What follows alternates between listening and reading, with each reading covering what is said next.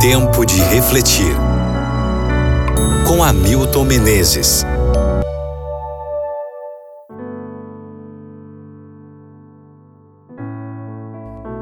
Lucas capítulo 4, versículo 19, versão a mensagem. Este é o ano de Deus agir. Segundo o plano divinamente inspirado, mas distinto, cada um dos escritores dos evangelhos se concentra num incidente diferente no início do ministério de Jesus. Tal incidente estabelece o tom da ênfase que o evangelista desenvolverá em seu relato. Assim, Mateus começa o relato do ministério de Cristo com o Sermão do Monte, lembrando-nos de Moisés no Monte Sinai.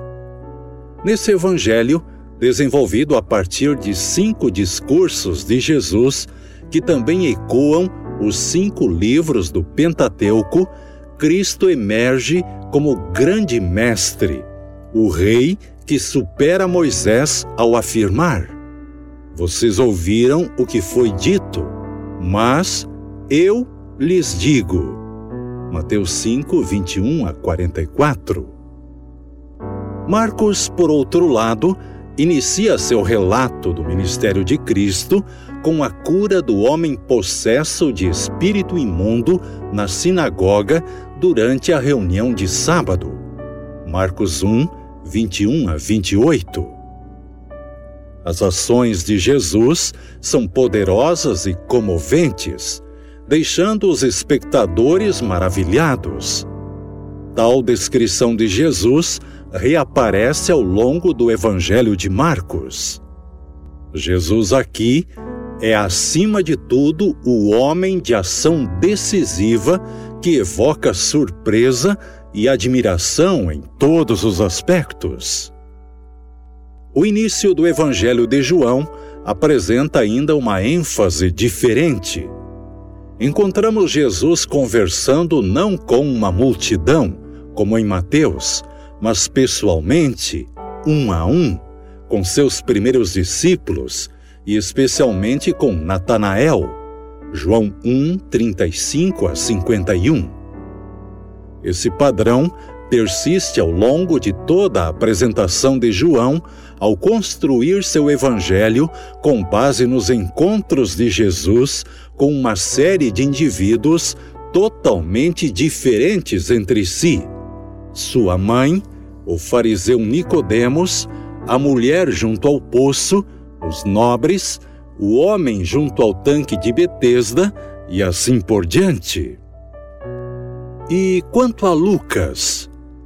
Assim como Marcos, Lucas seleciona um incidente que ocorreu na sinagoga na manhã de sábado, mas em Nazaré, em vez de Cafarnaum. Em vez de um milagre, Jesus lê as Escrituras e faz comentários que enfurecem o povo em vez de maravilhá-lo. Lucas 4, 16 a 30. A passagem escolhida por Jesus é Isaías 61, versículos 1 e 2, em que o profeta predisse aquele que, ungido pelo Espírito de Deus, proclamaria as boas novas aos pobres, liberdade aos prisioneiros e restauraria a vista aos cegos. Ele, o Messias, anunciaria: Este é o ano de Deus agir. O povo de Nazaré não valorizou Jesus. Eles o conheciam, não achavam que ele fosse o Messias, mas ele era. E sua mensagem ainda ecoa pelo mundo. Este é o ano de Deus agir. Você está livre. Hoje, amigo ouvinte, diga a alguém: você está livre em Cristo Jesus. E ore comigo agora.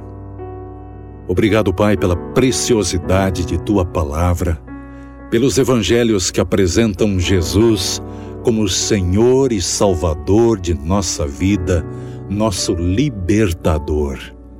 Que vivamos essa mensagem no dia a dia, influenciando outros a te conhecer cada vez mais.